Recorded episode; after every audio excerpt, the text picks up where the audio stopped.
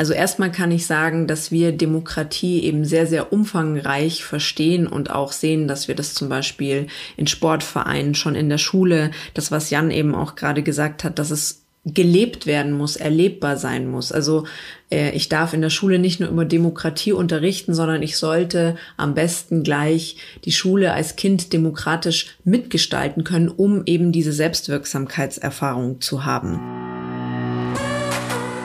Zukunftsschmiede, der Wahlkampf-Podcast mit Julia Post. Hallo und ganz herzlich willkommen zu einer neuen Folge der Zukunftsschmiede, dem Wahlkampf-Podcast mit Julia Post. Ich bin Doro und in dieser Folge setzen wir uns mit einem Thema auseinander, das gerade in den letzten Wochen hier in Bayern für sehr viel Diskussionen gesorgt hat. Es geht um das Thema Demokratie.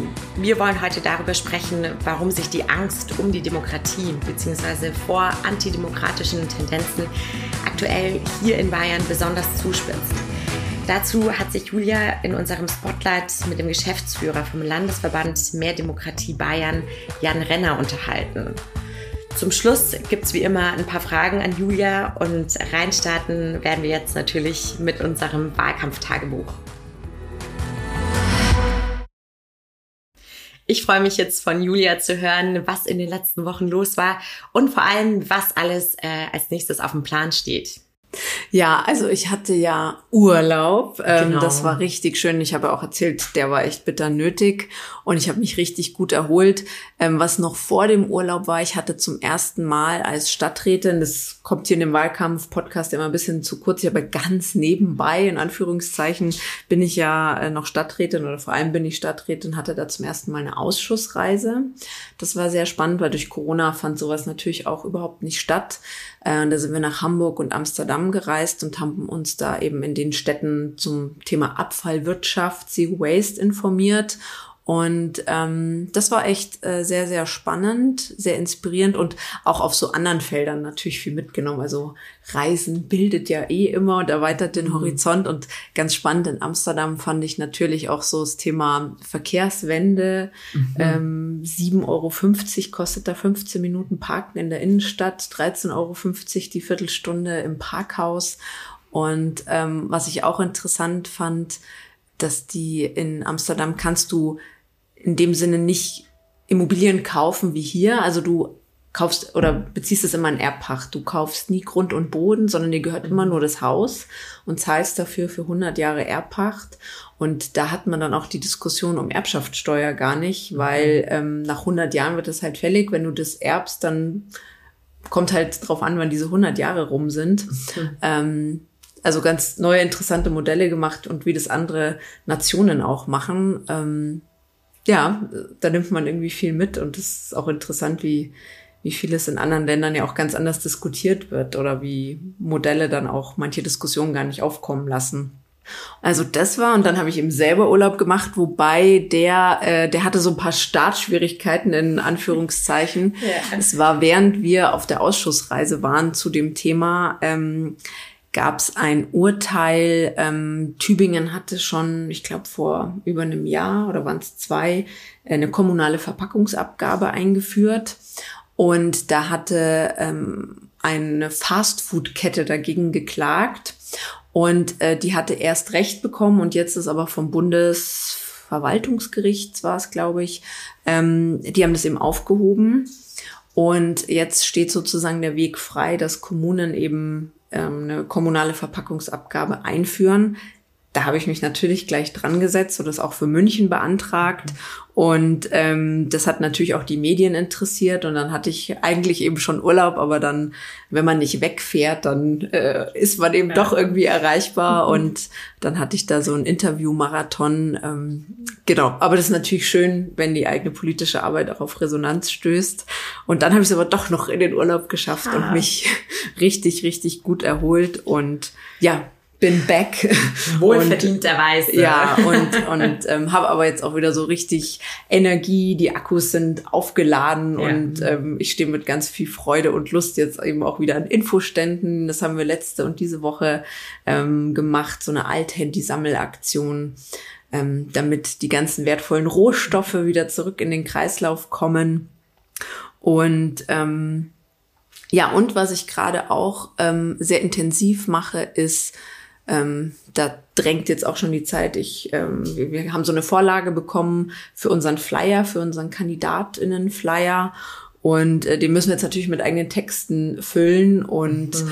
puh, ich sag's dir, das ist gar nicht so leicht, wenn man dann so in einem Stichwort sagen soll oder auf den Punkt bringen soll, sozusagen, wie will ich die Welt retten, warum will ich sie retten? Also ne, kann man irgendwie immer so Unmöglich, in vielen, vielen ja. Sätzen, aber dann so in, in drei Worten, die dann auch noch gelesen werden, weil ich glaube, im Durchschnitt beschäftigen sich die Deutschen ja 30 Sekunden am Tag mit Politik und man hat wahrscheinlich Glück, wenn irgendjemand, dem du den Flyer ja. in die Hand drückst, überhaupt ja. die Seite aufschlägt und das liest und nicht nur dein, das, die erste Seite liest und das dann so kompakt ähm, verständlich rüberzubringen. Also ja, da äh, sitze ich da und schwitze und das nicht nur wegen der Temperatur. Ja, nee, da muss man auf jeden Fall mit der Aufmerksamkeitsökonomie Schritt halten. Ja, total. Und das ist, ja, aber es ist sicher auch nicht ganz unspannend für einen selber, sich mal wirklich prägnant mit den eigenen Themen auseinanderzusetzen, aber das dann ja, ich, ich stelle es mir hart vor. Genau, also das ist ja eh so ein Wahlkampf, ähm, ist ja auch schon, wenn du dich bewirbst, dann das zwingt dich ja auch voll in eine Reflexion und, und Klar. Selbstreflexion und, und Beschäftigung mit dir selbst. Ja eben, ja, warum willst du das alles machen? Und ähm, aber das dann eben immer noch verkürzter auf den Punkt zu bringen, ähm, das ist immer wieder auch so eine an, ähm, mhm. Auseinandersetzung mit einem selbst und vor allem auch im Kopf zu haben, ja, was sind Worte, die, die irgendwie bekannt sind, die nicht so abgenudelt sind. Also da ist ja dann mhm. einerseits für einen selber das auf den Punkt bringen und andererseits aber eben auch es so zu verpacken, dass wie man glaubt oder wie man so aus Marketing und Werbung auch so mhm. weiß, ähm, wie, wie transportierst du das und so. Und dann gibt's ja. natürlich auch die Kampagne, die jetzt ähm, dann Anfang Juli ähm, auch der Öffentlichkeit vorgestellt wird. Ähm, und das muss ja da auch irgendwie. Matchen und zusammenpassen. Ja. Du kannst ja nicht ganz dein eigenes Ding machen. Du hast ja natürlich ja. auch Vorgaben. Und ähm, ja, also ich bin gespannt, wenn ihr dann mal einen Flyer von mir in der Hand haltet, wie ihr das Ergebnis bewertet. Oh, ich freue mich auf jeden Fall drauf. Genau. Ich bin gespannt, was dabei rausgekommen ist. Aber man muss auch sagen, während des Urlaubs sind ja, ähm, also ich, ich habe so im Urlaub so ein bisschen äh, ja nicht verdrängt, aber sozusagen es ist dann, also ich muss auch so ein bisschen natürlich abschalten und ähm, nehmen nicht in der gleichen Intensität auch die Nachrichten wahr und trotzdem, da, da konnte man ja gar nicht es nicht nicht mitbekommen, mhm. was mich äh, wirklich in den letzten Wochen, was eben auch während des Urlaubs war, sehr beschäftigt hat, ist der Zustand unserer Demokratie. Ähm, es fand ja diese unsägliche Demo in Erding statt, wo unser Ministerpräsident Markus Söder aufgetreten ist und eben auch der stellvertretende Ministerpräsident von den Freien Wählern, der Hubert Aiwanger. Und ähm, da muss man sagen, also das war so eine Demo gegen das Heizungsgesetz, was wahrscheinlich ja, auch mitbekommen. Auf jeden Fall. Das, ist heiß hergegangen. Ja, genau. Fall. Und, und ähm, dieses ja, dieses Dagegensein und ich meine, man muss sich auch mal angucken, wer war denn, wer hat an dieser Demo teilgenommen. Es waren auch viele Querdenker darunter, viele von der AfD. Ich meine, da lief, äh, da gibt's ja ein Foto davon, da lief ja. jemand rum mit so einer Weste, da stand drauf, hängt die Grünen, solange es noch Bäume gibt. Ja, ja. und das ist natürlich, muss man sich schon fragen als Ministerpräsident und stellvertretender Ministerpräsident, ja ja, wo, wo, wo, wo reiht ihr euch da ein? Genau, wo reiht ihr euch da ein? Wem, wen adelt ihr da auch mit eurer Anwesenheit? Und Söder hat sich da ja ein bisschen verspekuliert, der wurde ja total ausgebuht. Mhm. Aber da muss man sagen, der hat wenigstens da auch noch eine Abgrenzung gemacht, auch zur AfD. Und ähm, ja, beim stellvertretenden Ministerpräsident Hubert Aiwanger muss man sagen, der hat es nicht getan. Der hat mhm. wirklich rote Linien überschritten. Der hat ja gesagt, äh, jetzt ist der Punkt erreicht, wo die große schweigende Mehrheit sich die Demokratie zurückholen muss. Ja. Das ist eins zu eins Trump-Sprech. Ja. Und ähm, das ist einfach so gefährlich für unsere ja. Demokratie, weil äh, er wanzt sich da an rechts ran und ähm, er, er ist ja Teil von, von der Demokratie. Er ist der stellvertretende Ministerpräsident ja. und tut dann so, als ob es keine Demokratie gäbe. Er ist ja selber demokratisch ja. gewählt. Natürlich. Also er zündelt da mit dem Feuer und da wird einem echt Angst und Bange, muss ich sagen. Und ähm, wir Grüne haben ja im Landtag auch gefordert, dass der ähm, Söder den Aiwanger aus seinem Kabinett entlässt, weil mhm. wir eben auch wollen, ja, du selber hast dich auf der Demo abgegrenzt, aber das musst du eigentlich auch in deinem ja. Kabinett tun. Ja, und entlang dessen zeichnet sich dann natürlich auch ein allgemeiner Unmut beziehungsweise eine Sorge unter den Bürgern und Bürgerinnen in Bayern ab. Also kann ich mir vorstellen. Genau, also das merke ich einfach, das beschäftigt viele Menschen. Man muss ja auch gleichzeitig sehen, die AfD hat ja ein unglaubliches Umfragehoch. In Bayern mhm. sind sie gerade so bei 12 Prozent, ja. bundesweit je nach Umfrage 17, 18, sogar 20 Prozent. Ähm, und das ist ja so eine gesellschaftliche Stimmung und, und ähm, die da mhm. herrscht. Und ich erlebe es schon bei uns in der Partei, uns Grüne, aber auch die gesamte Gesellschaft, die treibt es gerade echt um. Also ich habe ja gerade ja. erzählt, dass ich schon die ersten Infostände mache. Und äh, vor ein paar Wochen kamen die Leute eher und waren aufgebracht wegen Heizungen und jetzt kommen sie zu mir und sagen, Mensch, was können wir denn tun für ja. die Demokratie? Und genau, deshalb haben wir beide, weil dir ging's ähnlich, ne, ähm, haben wir gesagt, nee, da müssen wir uns heute im Spotlight mal dem Thema Demokratie widmen. Ja, vor allem, weil es immer so ein Fundament dargestellt hat, für mich zumindest, an dem ich ähm, um das ich nie das Gefühl hatte, Angst haben zu müssen. Und ich hatte das Gefühl, das erste Mal so während äh, Corona, dass da irgendwie auch so ein grundlegendes äh, Wackeln, so, einen, so eines, von, von so einem gesellschaftlichen Konsens ja. äh, begonnen hat. Und irgendwie hat das auch zu nicht, bröckeln so, ja genau, ja. es hat zu bröckeln begonnen und irgendwie hat das auch nicht wirklich nachgelassen. Es hat irgendwie neue, neue ähm, Antriebe gefunden und das ähm, ist auf jeden Fall mehr als ähm, erschütternd. Ja, da hört man ja oft so, ja, Demokratie ist eben nicht selbstverständlich. Also man muss jeden Tag drum ringen. In anderen Zeiten, da klingt es mehr wie so eine Floskel. Und ich finde, ja. jetzt in diesen Zeiten, da merkt man halt, wie richtig das ist. Und das gilt halt wirklich jeden Tag. Und wir alle sind gefragt. Ja, in jedem Winkel der Gesellschaft. Ja. Und das ist auch was, was wir gemeinsam als Gesellschaft machen müssen, wo wir ähm, egal ob in oder außerhalb der Politik, da sind wir gefragt. Und ich finde, das zeigt auch ganz gut, ähm, jetzt zum Beispiel an der Debatte von dem Heizungsgesetz ist halt für mich auch so ein bisschen par excellence, wie es nicht laufen ja. sollte, ja. Und ähm, man muss überhaupt kein Fan von dem Heizungsgesetz sein, aber was ich für mich persönlich, aber eben auch für uns Grüne da wirklich in Anspruch nehmen kann, ist, wir gucken da in die Zukunft, wir packen was an, wo auch nicht alle Hurra schreien und wir legen einen Vorschlag vor. Und was alle anderen machen, ist nur dagegen zu sein, Bashing zu betreiben, auch teilweise Lügen zu erzählen, eine Kampagne zu fahren, also bis hin zu einer Kampagne, Teile ja. ähm, der Opposition oder eben auch der Medien, ganz konkret die Bild. Ähm, und ich höre aber von niemandem, ja, was wollt ihr denn verbessern? Ja. Und da muss ich sagen, dass das tut uns natürlich auch nicht gut, denn das ist sowas, wo ich sagen kann, das ist doch wohl das Mindeste, was ich ja. von allen demokratischen Kräften erwarten kann, dass ihr sagt, wie würdet ihr es denn besser machen? Und da muss ich auch sagen, das ist mein Verständnis. Ich habe gar nicht den Anspruch, die, Weis die Weisheit mit Löffeln gefressen Nein, zu haben, ja, sondern ja. das Ideal wäre doch, dass man legt einen Vorschlag vor und der ist ja auch begründet, machen wir dann in der nächsten Folge vielleicht nochmal ausführlich, ja. aber wir müssen was gegen die Klimakrise tun. Wärmewende, Gebäudebereich wurde jahrzehntelang wirklich ein großer Bogen drumherum gemacht, wurde nicht angepackt und jetzt wagt sich da jemand dran, macht einen Vorschlag. Und dann müssen doch alle anderen sagen, hm, ja, vielleicht erstmal gut, äh, gute Basis, aber erstens, zweitens, drittens, ja. ich würde es so machen oder da kannst du doch den Anreiz oder dieses Instrument und ja. wir müssen da alle mitdenken und konstruktiv dran arbeiten und ich meine, natürlich haben andere demokratische Kräfte auch gute ja. Ideen und dann wäre es doch daran, dass wir das alle gemeinsam besser Absolut. machen und am besten ja. am, am, Ende das bestmögliche Gesetz ja. verabschieden. Ähm, und das ist ja total cool. Ich erlebe das auch sozusagen Politik oder parteiintern oder auch in meiner Fraktion. Ich habe das so oft, ähm, wenn wir äh, Vorbesprechungen von unseren Ausschüssen machen. Ich habe mir da die Beschlussvorlage durchgelesen, meine ja. Gedanken gemacht und denke mir so, ich habe das schon ziemlich gut durchdrungen. Und dann komme ich in diese Ausschussvorbesprechung und das ist nur grünintern erstmal ja. mit meinen Kolleginnen und Kollegen und bin dann immer total begeistert, was denen noch aufgefallen ist und wo die noch Anmerkungen haben und wie das noch besser wird. Und das ist parteiintern, fraktionsintern in deiner eigenen Bubble, sage ich mal.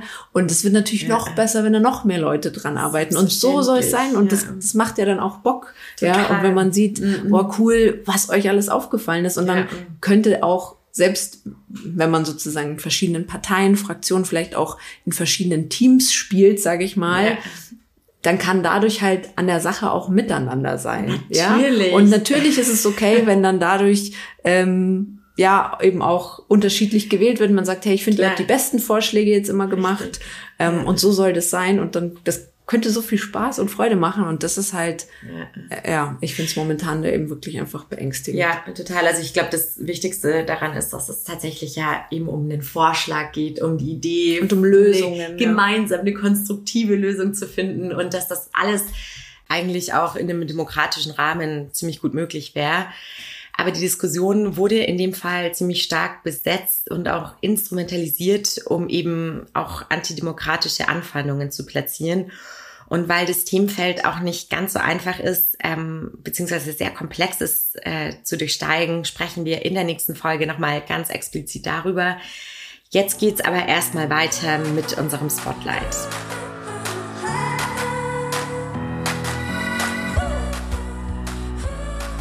Ja, wie schon angekündigt, ähm, spreche ich heute im Spotlight ähm, zum Thema Demokratie und ich will vorweg schicken, alles, was äh, ihr davor gehört habt im Gespräch mit Doro, das ist jetzt schon wieder einige Tage her und das Thema hat für mich eigentlich nochmal an Dramatik, möchte ich sagen, hinzugewonnen. In der Zwischenzeit wurde nämlich in Thüringen ein Landrat von der, von der AfD zum Landrat gewählt und in Sachsen-Anhalt der erste hauptamtliche Bürgermeister der AfD gewählt. Ähm, ja, ihr seht, wir müssen reden und ich bin froh, dass ich das nicht alleine tun muss. Ich habe zu Gast Jan Renner. Er ist der Landesgeschäftsführer von Mehr Demokratie in Bayern. Schön, dass du da bist. Danke für die Einladung. Kannst du uns ganz kurz vorstellen, was macht ihr bei Mehr Demokratie? Ja, sehr gerne. Äh, Mehr Demokratie ist ein deutschlandweit agierender Verein, der sich vor allem für die Mitbestimmung von Bürgerinnen und Bürgern auf allen politischen Ebenen einsetzt. Also auf kommunaler Ebene, auf Landesebene, auf nationaler Ebene und auch auf europäischer Ebene. Da machen wir uns also stark, dass äh, Bürgerinnen und Bürger auch zwischen den Wahlen Möglichkeiten haben, sich verbindlich in Form der direkten Demokratie oder aber auch in, anhand von Empfehlungen äh, durch beispielsweise losbasierte Bürgerräte politisch einzubringen. Dazu machen wir noch viel zum Thema Thema Wahlrecht, zum Thema Transparenz. Also eigentlich überall, wo irgendwie die Demokratie mit drin steckt, da haben auch wir mit unsere Finger im Spiel und versuchen für die Bürgerinnen und Bürger ein, ja, ihre Welt ein bisschen demokratischer zu machen. Und wie bist du selbst zu dem Thema gekommen und äh, jetzt Landesgeschäftsführer? Ja, das ist eigentlich eine ganz spannende, spannende Geschichte, zumindest für mich persönlich spannend, denn ich habe meine Bachelorarbeit unter anderem über äh, EU-Freihandelsabkommen geschrieben, also CETA und TTIP vor allem. Und damals bin ich dann durch meine Recherche über den Verein oder auf den Verein Mehr Demokratie gestoßen, die ja erstmal jetzt so rein inhaltlich gar nicht so viel, beziehungsweise eigentlich gar nichts mit Wirtschaftsfragen äh, oder dergleichen zu tun haben oder mit Freihandel. Aber da ging es eben auch um die Frage, naja, wer darf denn entscheiden, dass wir diese großen Freihandelsabkommen, die auf EU-Ebene äh, diskutiert und verhandelt wurden, ähm, die aber wirklich einen direkten Einfluss auf unser alltägliches Leben von uns allen Menschen haben, wer darf denn überhaupt entscheiden, dass diese äh, dass diese Abkommen denn durchgesetzt werden. Und da hat sich mehr Demokratie eben sehr stark für eingesetzt, dass da äh, mehr demokratische Mitsprache von uns allen benötigt werden müsste. Und darüber bin ich dann zum Verein gekommen, habe dann im Rahmen meines Studiums ein Praktikum gemacht. Nach dem Praktikum wurde ich dann gefragt, ob ich nicht anfangen möchte, war Pressesprecher. Dann genau ging es irgendwann weiter, bis ich jetzt äh, Landesgeschäftsführer sein darf. In der Tat sehr spannend. Ich möchte jetzt gerne mit einer großen Frage einsteigen. Ich weiß, es ist schwierig, die in wenigen Sätzen zu beantworten, aber wir probieren es mal. Was macht denn eigentlich eine Demokratie aus? Ja, eine Demokratie, das ist wirklich eine sehr große Frage. Ähm, aber eine Demokratie für mich macht eigentlich aus, dass wir gemeinsam an Lösungen arbeiten können. Und zwar auf eine Art und Weise, wie sie respektvoll ist, wo wir natürlich hart in der Sache diskutieren, wo aber am Ende ganz klar ist, dass wir uns auf Augenhöhe ähm, begegnen können, um eben wirklich das Bestmögliche für alle herauszuholen. Das geht natürlich einher mit so ein paar Grundregeln. Also eins habe ich gerade eigentlich schon gesagt, Respekt vor dem anderen, Respekt vor der anderen Person. Und für mich ein ganz zentrales Element, das sehen wir vor allem, wenn wir auch beispielsweise in die USA gucken, zur Demokratie gehört auch einzugestehen, dass man mal verloren hat oder einzugestehen, dass vielleicht auch auf einer Sachebene das Argument des anderen nun einfach besser ist oder dass man schlichtweg überstimmt wurde. Und wenn wir so diese paar Grundregeln befolgen, dann glaube ich, haben wir eine ganz gute Basis, um wirklich auch gemeinschaftlich, demokratisch so miteinander umzugehen, dass am Ende die besten Entscheidungen und damit dementsprechend auch die besten Regelungen, die wir uns selber geben, ähm, vorhanden sind, um wirklich jeden Einzelnen eigentlich zu seinem persönlichen Glück zu verhelfen, wenn man so will, bestenfalls. Du hast jetzt äh, dieses Thema auf einer Sachebene und Lösungen ähm, stark angesprochen. Wie bewertet ihr dann als ähm, Mehr Demokratie e.V.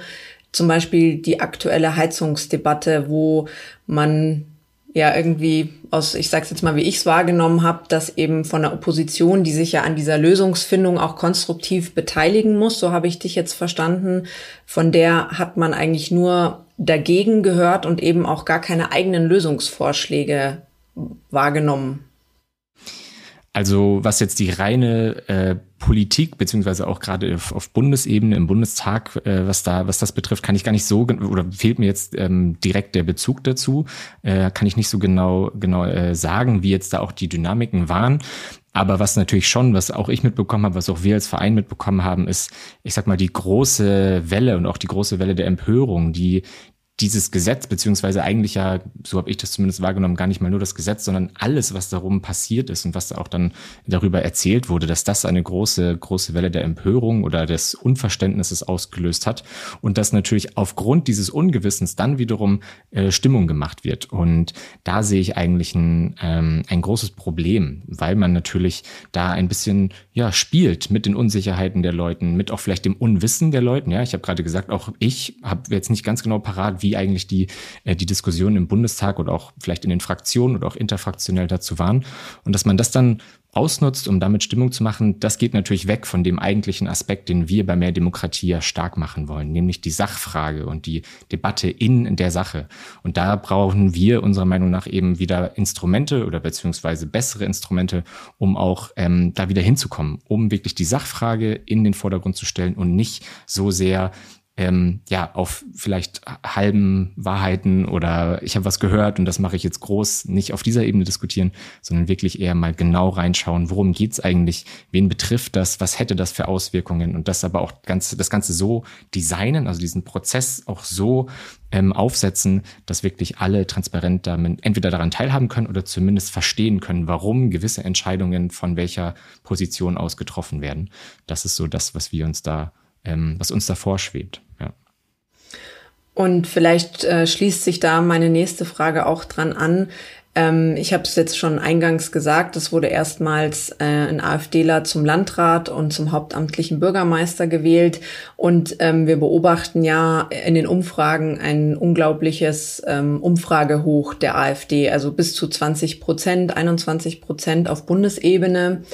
Ähm, warum haben die jetzt gerade so ein Umfragehoch?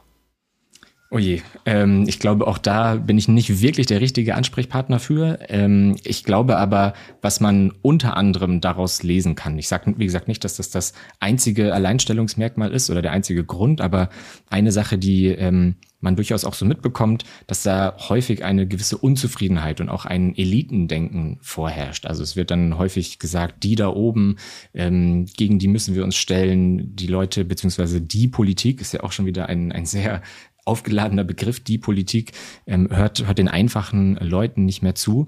Und ich glaube, dass aus diesem Verständnis heraus schon einiges an ähm, ja, an, an Wind für die AfD eigentlich zustande kommt. Einfach dieses Feindbild, die da oben und wir ähm, sind die Stimme des Volkes, die jetzt hier versucht, ähm, ja, wieder die normalen Entscheidungen, in Anführungsstrichen normalen Entscheidungen ähm, vor, voranzutreiben. Ich glaube, dass da viel mit zusammenhängt, dass sich Leute abgehängt fühlen, dass sie sich nicht wahrgenommen ähm, gehört fühlen, dass sie ja einfach nicht glauben, dass sie Teil dieser Entität, dieser Demokratie mitunter auch, auch mehr sind.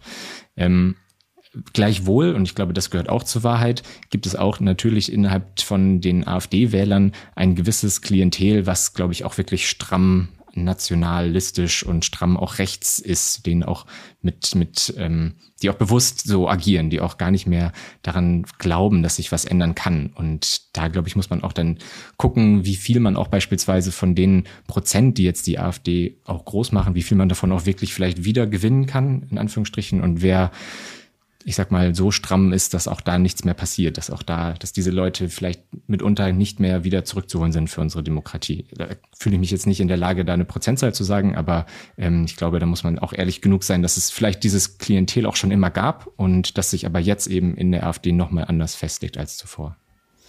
Was man jetzt ähm, im Zuge dieses Umfragehochs und äh, im Zusammenhang mit der Wahl oder diesen Wahlen von zum Landrat und zum Bürgermeister oft hört, ist so ein Satz wie Anbietern an rechts funktioniert nicht. Die Menschen wählen das Original. Kannst du ähm, erklären, was damit eigentlich ausgedrückt werden soll und ja, was es damit auf sich hat? Auch da ist nicht wirklich mein Spezialgebiet, aber ich meine, der, der, der Kern dahinter scheint ja doch zu sein, dass man festgestellt hat, auch politikwissenschaftlich festgestellt hat, dass ähm, Leute vor allem eben, äh, wenn sie radikale Positionen sehen, dann doch eher zu den Leuten tendieren, die diese Position, die ich sag mal, und jetzt wieder in großen Anführungsstrichen, die glaubhaft für diese extremen Positionen stehen und nicht wiederum Parteien wählen, die sich diese Position anbiedern oder die sich, wie du es auch gerade schon gesagt hast, die sich diese, die sich diese Position nehmen, weil es mitunter aktuell Tendenzen innerhalb der Gesellschaft gibt, die diese Position gut finden, sondern dass man da dann wirklich eher sagt, okay, ich glaube, ich vertraue dann dieser Partei äh, doch eher, die sich schon seit langem und wirklich auch äh, als Kernthema mit dieser Position auseinandersetzt. Das spielt, glaube ich, sehr auf, auf das Konto ein und führt natürlich aber auch dazu, dass die Parteien oder auch diese Positionen, die sich dann zu sehr auf diesen beispielsweise Rechtskurs dann einlassen, dass auch da eine Diskursverschiebung mitunter stattfindet, die auch gefährlich sein kann, durchaus. Und das ist eigentlich genau das, was man jetzt ähm, vor allem bei Hubert Aiwanger, ähm, aber auch bei Markus Söder beobachten konnte, im Höhe, also gipfelte sozusagen im Höhepunkt mit der Demo in Erding kann man, glaube ich, schon so sagen, dass da natürlich durchaus auch ähm, vor allem das, das ganze Umfeld, was dort auch, oder ein großer Teil des Umfeldes, was dort auch an der Demo teilgenommen hat, ähm, dass das ja durchaus auch ein Klientel war, was sehr selbst auch Markus Söder, glaube ich, ausgebuht hat, wenn ich das äh, richtig mitbekommen habe. Also das war mit Sicherheit kein, ähm, da hat sich niemand einen Gefallen mitgetan mit, mit dieser Demo und auch mit der Art und Weise, wie diese Demo dann zustande gekommen ist und ablief, ja. Jetzt haben wir viel Bestandsaufnahme gemacht. Ähm, jetzt äh, ganz äh, im Sinne der Demokratie Fragen nach Lösungen. Die erste wäre, ja, wie stärken wir denn eigentlich unsere Demokratie? Was gibt's da in eurem Instrumentenkasten? Ich glaube, du hast den ersten wichtigen Satz eigentlich schon gesagt. Wir müssen uns eigentlich darüber verständigen, dass wir die Demokratie wirklich stärken und ausbauen müssen. Ich habe manchmal den Eindruck, dass auch das nicht allen in der Dimension auch klar ist. Denn für uns als mehr Demokratie steht außer Frage, dass ein Aspekt zum, zum, zur Verbesserung der Demokratie natürlich darin liegt, die Mitbestimmung der Bürgerinnen und Bürger auszubauen, weil das auf lange Sicht die Demokratie, und zwar damit meine ich sowohl die parlamentarische Demokratie als auch alle Teilaspekte von Demokratie, dass die damit eigentlich gestärkt werden. Und das kann natürlich auf unterschiedlichste Art und Weisen passieren, beziehungsweise ergänzen sich eigentlich verschiedene Vorschläge ganz gut. Ähm, und der für uns naheliegendste als Verein, der sich eben auch schon schon seit über 30 Jahren für die direkte Demokratie einsetzt, liegt natürlich darin, unsere Regeln für Volksbegehren und Volksentscheide zu verbessern auf Landesebene, aber natürlich auch langfristig den bundesweiten Volksentscheid einzuführen. Auch da machen wir uns sehr für stark. Denn es zeigt sich immer wieder, wer gefragt wird, also wer auch wirklich auf wen zugegangen wird, wer gefragt wird, sich einzubringen in die Demokratie, diese Leute wenden sich eher nicht ab. Das heißt, die bleiben unserem politischen System, unserer Demokratie treu, wenn sie merken, hey, meine Stimme wird gehört, ich kann mich einbringen und das hat einen Effekt. Es hat also auch eine Form von Selbstwirksamkeit, die Instrumente der direkten Demokratie fördern kann. Und das sehen wir, indem wir diese Instrumente, die es ja beispielsweise in Bayern auch schon gibt, äh, wenn wir die ausbauen, wenn wir es also einfacher machen für Leute an Volksbegehren teilzunehmen, weil sie beispielsweise auch online unterschreiben können oder weil man nicht mehr wie bisher innerhalb von 14 Tagen auf sein Rathaus rennen muss, um da persönlich noch zu unterschreiben und insgesamt eine Million Unterschriften sammeln muss, sondern wenn wir da rangehen und da die Möglichkeiten zur Teilnahme verbessern, indem wir eben digitale Unterschriften zulassen oder auch die freie Unterschriftensammlung, dass man auch durch Fußgängerzonen gehen kann und da Unterschriften sammeln kann beim Volksbegehren. Wenn wir das beispielsweise schon ermöglichen, dann glaube ich, haben wir einen ersten Schritt gesetzt, um auch die direkte Demokratie, also Volksbegehren und Volksentscheide im Speziellen, wieder ein bisschen nährbarer zu machen und auch die Mitbestimmung der Leute dadurch zu stärken. Das wäre jetzt beispielsweise ein, ein Instrument oder beziehungsweise die Verbesserung eines Instrumentes, die für uns ziemlich realistisch erscheint. Da braucht es keine äh, Verfassungsänderung oder dergleichen, sondern das könnte man einfach machen. Und tatsächlich möchten auch, ähm, wenn man sich die Wahlprogramme anguckt, der bayerischen Parteien, dann sind auch sehr viele Parteien wirklich dafür, dass man genau an, diesen, an dieses Instrument rangeht, um auch die Mitbestimmung zu verbessern. Ist das auch eine konkrete Forderung für jetzt für die Landtagswahl? Also es sind ja nicht nur wir Parteien im Wahlkampf, sondern auch die Zivilgesellschaft, äh, die Vereine. Ganz genau. Also die Verbesserung von Volksbegehren und Volksentscheiden, gerade in dem Moment oder gerade in der Weise, wie ich es gerade beschrieben habe, das ist ein zentraler Punkt, den wir als mehr Demokratie stark machen. Uns schließen sich aber auch gerade sehr viele Vereine und andere Verbände an, die auch bereits direkt demokratisch aktiv geworden sind in den letzten Jahren und auch die unterstützen unsere Forderungen für die Verbesserung der direkten Demokratie, aber auch beispielsweise für mehr Transparenz in der bayerischen Politik. Denn äh, der Freistaat Bayern ist das einzige Bundesland in ganz Deutschland, wo es noch kein Informationsfreiheitsgesetz oder auch kein Transparenzgesetz gibt. Das sind jetzt erstmal große äh, Begriffe, wo viel hintersteht. Aber de facto bedeutet das, dass der bayerische Staat Anfragen äh, von uns Bürgerinnen und Bürgern hinsichtlich amtlicher Informationen, seien das jetzt Guthaben oder Studien, die der Freistaat mit Steuergeldern erstellt, dass uns der Freistaat diese Anfrage verweigern kann. Denn wir müssen aktuell noch, um an diese Informationen ranzukommen, ein berechtigtes Interesse vorweisen was ein bisschen komisch ist, weil Informationsfreiheit ja eigentlich gerade nicht bedeutet, dass man das noch irgendwie begründen müsste. Und ähm, Bayern ist da eben Schlusslicht in ganz Deutschland. Ähm, und wir wollen oder wir sagen, dass das eigentlich kein Zustand ist, der mehr haltbar ist.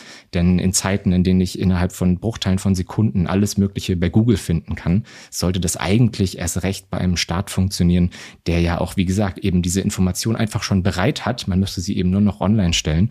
Und äh, durch ein Transparenzgesetz, wie es beispielsweise in Hamburg ganz vorbildlich gemacht wird, kann man das eigentlich gewährleisten. In Hamburg hat man wirklich eine eigene Internetseite von der Senatsverwaltung oder es ist Stadtverwaltung. Auf jeden Fall von äh, äh, die Stadt Hamburg stellt eben diese diese Plattform bereit. Kann man sich wirklich vorstellen wie so eine Google-Suche, nur eben mit staatlichen Daten hinterlegt. Und da kann man dann alle möglichen Sachen suchen, Fahrradroute oder Dammbau oder was auch immer und kriegt dann alle möglichen Gutachten, Studien, die Hamburg erstellt hat, ähm, einfach ganz einfach zugespielt und kann daraufhin natürlich auch dann sein politisches Engagement viel besser und anders äh, organisieren als das vielleicht bisher in Bayern der Fall ist, weil man wirklich belastbare Zahlen und Daten hat, die man dann für sein eigenes Engagement nutzen kann. Und das ist natürlich ein, ein Weg, ein, eine Möglichkeit, Transparenz zu schaffen, die natürlich auf lange Sicht wirklich auch der Demokratie enorm helfen kann. Meine letzte Frage ist jetzt auch eine Frage, die äh, mir jetzt am Infostand in den letzten Wochen sehr häufig gestellt wurde. Einerseits ja, was können wir für die Demokratie tun, aber was können wir auch gegen rechts tun? Ist das dasselbe oder gibt es da nochmal spezielle Sachen, die wir tun müssen?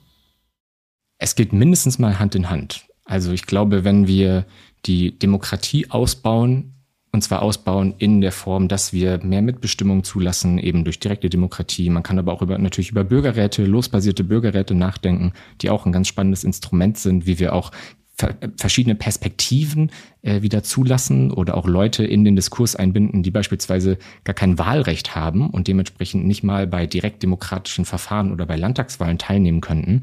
Also dass wir auch da wieder uns näher kommen, sag ich mal, und zwar näher kommen auf einer Diskussions-, auf einer Sachebene, dann sind das durchaus Möglichkeiten, womit man auch rechten Populismus eindämpfen kann. Denn das, was Populisten am wenigsten können und da, wo Populismus auch am größten schwächelt, ist die Sachfrage. Wenn es wirklich hart um, also wenn es wirklich hart auf hart kommt, wenn es um die Detailfrage geht, dann ja, sieht man, dass Populisten häufig eben nicht gut, ähm, ja, dann nicht gut aufgestellt sind, weil sie ja eben gewisse Zusammenhänge oder Zusammenhänge aufreißen, Sachen aus dem Kontext ziehen, um Stimmung zu machen, aber auf der Sachebene eigentlich wenig dabei rauskommt.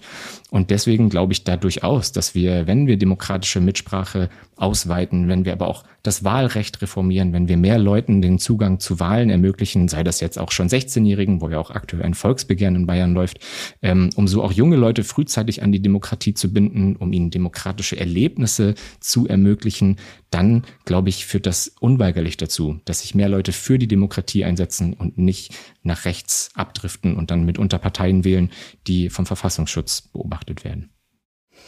Ja, vielen Dank für die ganzen Informationen, lieber Jan. Ich kann auch nur sagen, gerade was du gesagt hast zu diesen Selbstwirksamkeitserfahrungen und Erlebnissen, da gehe ich ganz stark in Resonanz, weil das war bei mir, äh, als ich Umweltaktivistin war, so stark, dass ich dann eben sogar auch in die Politik gegangen bin, weil ich glaube, das ist wirklich der beste Weg, wenn man merkt, ich mache eben Unterschied in dieser Demokratie und kann wirklich was verändern. Und ich habe das erlebt und glaube deshalb dran, weil ich es erfahren und erlebt habe. Und ja, vielen, vielen Dank für deine Zeit und die ganzen Informationen. Ja, gerne. Danke nochmal für die Einladung. Hat mich gefreut. Und anknüpfend an das Gespräch mit Jan Renner von Mehr Demokratie e.V. möchte ich euch jetzt auch gerne vorstellen, was haben wir Grüne denn in unserem Regierungsprogramm für die bayerische Landtagswahl stehen? Wie wollen wir die Demokratie stärken? Was wollen wir gegen rechts tun? Also erstmal kann ich sagen, dass wir Demokratie eben sehr, sehr umfangreich verstehen und auch sehen, dass wir das zum Beispiel in Sportvereinen, schon in der Schule, das, was Jan eben auch gerade gesagt hat, dass es gelebt werden muss, erlebbar sein muss. Also äh, ich darf in der Schule nicht nur über Demokratie unterrichten, sondern ich sollte am besten gleich die Schule als Kind demokratisch mitgestalten können, um eben diese Selbstwirksamkeitserfahrung zu haben. Und vielleicht drei Beispiele, was wir ähm, auch alles unter Demokratieförderung verstehen, ist zum Beispiel ein Bildungsurlaub von zehn Tagen. Wir sind ähm, gemeinsam mit Sachsen noch das einzige Bundesland, das sowas noch nicht hat. Und das kann man zum Beispiel auch für politische und kulturelle Weiterbildung nutzen. Oder wir wollen auch das kommunale Ehrenamt attraktiver machen, indem wir beispielsweise die Kosten für Betreuungszeiten übernehmen für Ehrenamtliche in der Kommunalpolitik oder eben auch, wenn es Familienphasen gibt, wo man das ähm, Mandat mal ruhen lassen muss, dass man sich da eben auch mal für drei Monate vertreten lassen kann, ohne dass man sein Mandat ganz aufgeben muss. Und auch ein ganz wichtiger Aspekt, der mir auch sehr am Herzen liegt, ist die Hälfte der Macht den Frauen. Wir wollen mit einer Reform des Wahlrechts dafür sorgen, dass mindestens 50 Prozent Frauen im bayerischen Parlament vertreten sind. Derzeit sind es lediglich 27 Prozent. Wir wollen eben mit einer Reform Stimmkreisduos entwickeln, so dass ähm, ja eben dadurch auch eine Parität gesichert ist. Ihr könnt all unsere Punkte ab Seite 97 zum Thema Demokratie nachlesen. Ich verlinke euch unser Regierungsprogramm sehr, sehr gerne in den Show Notes. Jetzt möchte ich euch aber auch nochmal konkrete Punkte vorstellen zum Thema Demokratieförderung und was tun wir im Kampf gegen rechts.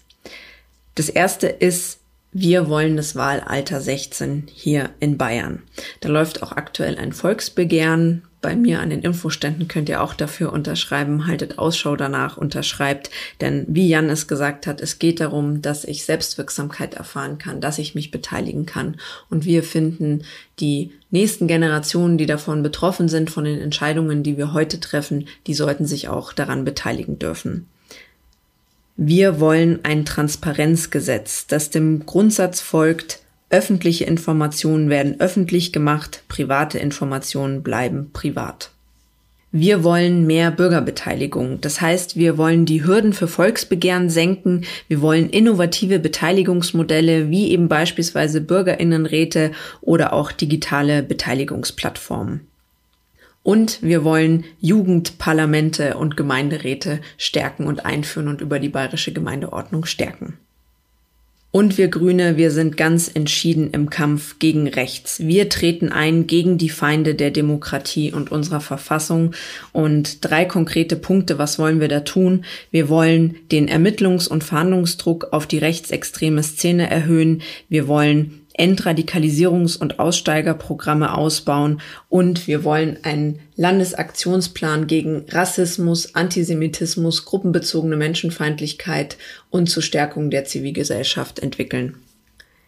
Diese Themen, die liegen mir auch persönlich sehr, sehr am Herzen. Ich möchte aus Betroffenen Beteiligte machen, denn ich erlebe es auch jetzt schon so in meiner politischen Arbeit als Stadträtin, wann immer ich auf ja, Unverständnis oder auch so eine aufgebrachte Stimmung stoße und ich dann erkläre, Informationen liefere, die bis dahin unbekannt war, da stößt man eigentlich immer nur auf, ah, okay, interessant und ähm, die Menschen verstehen das ja dann auch und die Zusammenhänge und deshalb ist es, glaube ich, ganz wichtig, dass sie beteiligt sind und eben sich auch diese Zusammenhänge selbst erarbeiten können, dass sie mitmachen können, dass sie spüren können, ich mache einen Unterschied.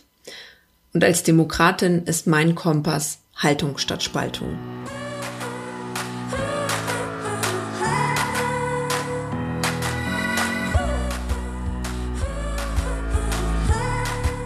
Jetzt ist es ja so, liebe Julia, dass du in den letzten fünf Folgen schon irrsinnig viele Fragen beantwortet hast.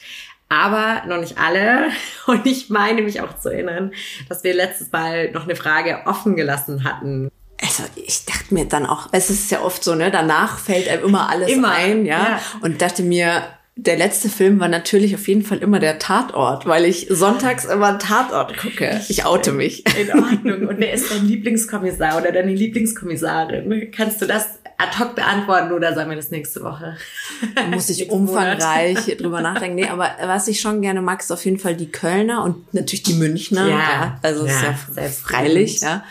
Die mag ich auf jeden Fall beide gern und ja, Okay, gute dann Teams. lassen wir dir zwei Antworten ja, durchgehen. Ja. Das ist in Ordnung. Und ähm, natürlich ist mir auch noch ganz viel für meine Bucketlist eingefallen. Und ähm, eins, was ich auch äh, gerne hier mit allen teile. Ich muss sagen, ich würde wahnsinnig gerne auch noch mal längere Zeit irgendwie im Ausland sein. Weil äh, dadurch, dass ich jetzt natürlich so Politik, da ist man natürlich hier gebunden. Und eines Tages, wenn ich in Rente bin oder so, ja. dann ähm, würde ich gerne noch mal längere Zeit irgendwie in der, im Ausland noch mal so. Ja, und welches Ausland, das hast du dir aber noch nicht überlegt. Hat dich da Amsterdam zum Beispiel inspiriert? Jetzt? Das äh, ist auf jeden Fall schön, aber irgendwie, ähm, ich muss sagen, ich würde auch gerne mal so nach England, aber auch so mhm. natürlich der Süden, der reizt mich auch. Mhm. Nee, ist einfach, also ich finde, man nimmt da einfach immer total viel mit ja. und bleibt noch offen wo, aber genau. schön. Genau. Danke fürs Teilen. Dann haben wir auf jeden Fall auch noch ähm, insgesamt drei Fragen aus der Community ausgesucht. Und die Frage Nummer eins wäre, ähm, Julia, was magst du am Politikerin sein und was magst du nicht besonders? Also da fallen mir spontan mehrere Sachen ein. Also erstmal, was mag ich? Zwei Punkte. Das eine ist, mir wird sehr schnell langweilig und das Politikerdasein ist äh, ein Garant dafür, dass dir nie langweilig wird, mhm. ähm, weil sich einfach so viel tut und ich ja jeden Tag so viel Neues kennenlerne, spannende Menschen kennenlerne, mhm. neue Themen kennenlerne. Ich war zum Beispiel gestern Abend mal auch ganz fachfremd bei so einem äh, Quartiersstammtisch von ArchitektInnen und Menschen, die sich um die Stadtgestaltung kümmern und finde es dann auch so spannend, ja, wo, wie die denken und auch zu sehen, eigentlich beschäftigen wir uns mit den gleichen Dingen, aber jeder blickt anders drauf und da mhm. habe ich so viel mitgenommen und, und das finde ich auch so spannend oder auch so, wenn man dann Werksbesuche macht, Unternehmensbesuche und dann auch so sieht, wie, wie wird so ein Auto gebaut oder wie mhm. seid ihr da drauf gekommen oder wie macht ihr das? Ja. Also das finde ich mega spannend, wie viel Nahrung da jeden Tag mein Gehirn kriegt. Zwischendurch darf es natürlich auch mal eine Pause sein, ja. ja. Aber das ist äh, im Grundsatz für mich schon mal sehr, sehr gut. Und das zweite ist natürlich ähm, einfach, wenn man dann auch ja, dieses Thema Selbstwirksamkeit, wenn man so mhm. merkt, so wow, ich kann da was verändern, ich kann gestalten, ich kann auch einfach wirklich, ja, Menschen und, und Punkte auch wirklich reinbringen und da wie es in der repräsentativen Demokratie auch sein soll, wirklich Volksvertreterin sein und da Anliegen einbringen. Also gestern zum Beispiel habe ich einen Antrag gestellt, dass die ähm, Rückzahlungsforderungen von der Corona-Soforthilfe mhm. für Selbstständige mhm. ausgesetzt werden sollen. Ähm, da gab es äh, einige Unklarheiten und Probleme, will ich jetzt hier nicht zu sehr ausführen, aber wo einfach ja viele auch auf mich zugekommen sind und gesagt haben, boah, das könnte mir jetzt als Solo-Selbstständige echt das Genick brechen, ich muss da hohe Rückzahlungen leisten und das ist einfach die Rechtslage noch nicht klar und ja, dass du dann sowas auch mal auf die Agenda setzt und, mhm. und Menschen auch wirklich im wahrsten Sinne des Wortes eine Stimme gibst und ähm, im Idealfall, wie es ja bei anderen Punkten mir schon öfters gelungen ist, dann auch Dinge zu beschließen, nicht nur zu beantragen und dann auch umgesetzt zu sehen. Ja. Und äh, das liebe ich total. Und ähm, ja, was mag ich nicht so? Zweite Teil der Frage. Also ich bin ja nicht so großer Fan von diesen mega, mega vielen Sitzungen. Also ich bin gerne in Kontakt äh, mit vielen Menschen und gucke mir eben viel an. Und ich finde schon diesen Sitzungsmarathon ist bei vielen Sachen, fragt man sich auch echt, warum wurde dieser Termin einberufen? Ja. Mussten da jetzt wir alle da dabei sein? Ähm, ja, das ist schon manchmal echt zäh. Und also ich, ich sehe bei vielen natürlich auch ja. den Sinn, wir müssen Beschlüsse fassen und auch intern uns absprechen, aber es ist in dieser Masse schon, hat es auch manchmal ein bisschen was Monotones und ähm, ja. braucht man schon viel Sitzfleisch. Also das ist, finde ich, so ein bisschen der unsexy Part an, an Politik, aber ein notwendiger. Ne? Und noch eine zweite Sache, die äh, ja, die ich nicht so mag, aber das ist vielleicht was sehr Persönliches. Ich plane einfach total gern und weiß, was mich so erwartet und das geht einfach nicht. In der Politik ist irgendwie alles immer kurzfristig und spontan und dann habe ich mir das so vorgenommen und dann kommt ja, auch noch ein Termin rein und dann wirft man wieder alles um und ähm, man kann ja auch nicht nur in seinem eigenen Kopf äh, planen, sondern man hat ja noch andere Akteure und die, ah. die kommen dann nur in die Quere. Und okay, genau, gut, das ja. ist ähm, das das habe ich mir manchmal anders vorgestellt. Da läuft da nicht alles nach meinem Plan. Und, ähm, und natürlich, was man auch äh, sagen muss, ist, ähm, Politik findet halt einfach andauernd statt, 24-7. Mhm. Ja, ja, also auch wenn man im Urlaub ist oder dann siehst du wieder Nachrichten. Ja, klar. Ähm, das ist jetzt vielleicht zu viel gesagt, das mag ich nicht an Politik, aber das ist so, das muss man irgendwie auch ein bisschen so durchstehen oder an, an manchen Momenten gibt es einfach so, oh, ich würde jetzt gerne mal abschalten und da ist dann manchmal sozusagen wenig Grenze. Also für mich ist es natürlich so Berufung zum Beruf gemacht. Ja. Ähm, und, und da gibt es dann sozusagen einfach auch selten, dass du mal wirklich sagst, so jetzt habe ich mal frei. Ja, klar. Nichts mit um 17 Uhr den Stift fallen lassen und ab in Urlaub, sondern tatsächlich, ähm, ja, aber es ist auch vielleicht eine Aufgabe für dich, das zu lernen, abzugrenzen. Man muss es nur einfach für sich selber strukturieren. Und I'm hat, working da, on it. hat man keine, keine Instanz, die das für einen übernimmt. Frage Nummer zwei. Äh, wie steht es aktuell um eure Umfragewerte? Ganz oh. konkret. Ja, spannende Frage. Also ich weiß noch vom Bayerischen Rundfunk aus Mai, das ist jetzt nicht ganz aktuell, ähm, da waren wir Grüne bei 16 Prozent und die CSU, habe ich mir gemerkt, waren bei 39 Prozent. Und die AfD war bei 12. Also, ja. aber da können wir euch auch nochmal ähm, den Link in die Shownotes packen zu der Umfrage. Und also ich finde, damit stehen wir ganz gut da, aber es darf noch mehr werden. Also wir peilen ja, ja 20 plus X an. Also, ihr seid alle gefragt. Ähm, und zu guter Letzt, betreibst du deinen Social Media Kanal selbst, deine Social Media Kanäle, nehme ich mal an, selbst oder hast du hier Unterstützung? Ich betreibe die komplett selbst. Ähm, ich habe jetzt Gott sei Dank während des Wahlkampfs auch äh, ehrenamtliche Unterstützung in meinem Wahlkampfteam, die mir vor allem beim Videoschneiden hilft, so bei mhm, Veranstaltungen ja. und mir dann da auch einen Textvorschlag macht. Ähm, das sind jetzt wenige Sachen, aber sonst 99,9 Prozent mache ich in der Tat selber, ja. Cool. Das heißt, man erreicht dich dort auch wirklich. Total. Aber äh, wenn wir schon dabei sind, ähm, schreibt mir trotzdem immer lieber eine Mail. Ähm, ich kriege da natürlich auch viele Direct Messages bei Instagram und LinkedIn und so. Und ich versuche da auch alles zu beantworten, aber es kann mir halt echt mal was durchrutschen. Deshalb sicherer und für mich leichter zu organisieren und auch besser mit der Work-Life-Balance äh, ist, wenn ihr mir eine Mail schreibt, post.juliapost.org und da kriegt ihr dann auf jeden Fall eine Antwort. Das war das perfekte Schlusswort. Schreibt Julia, wenn ihr das noch nicht gemacht habt. Folgt ihr auf Social Media. Lasst uns ein paar Sterne da. Und das war's für heute. Ich verabschiede mich. Schön, dass ihr dabei wart. Bleibt demokratisch und bis zur nächsten Folge.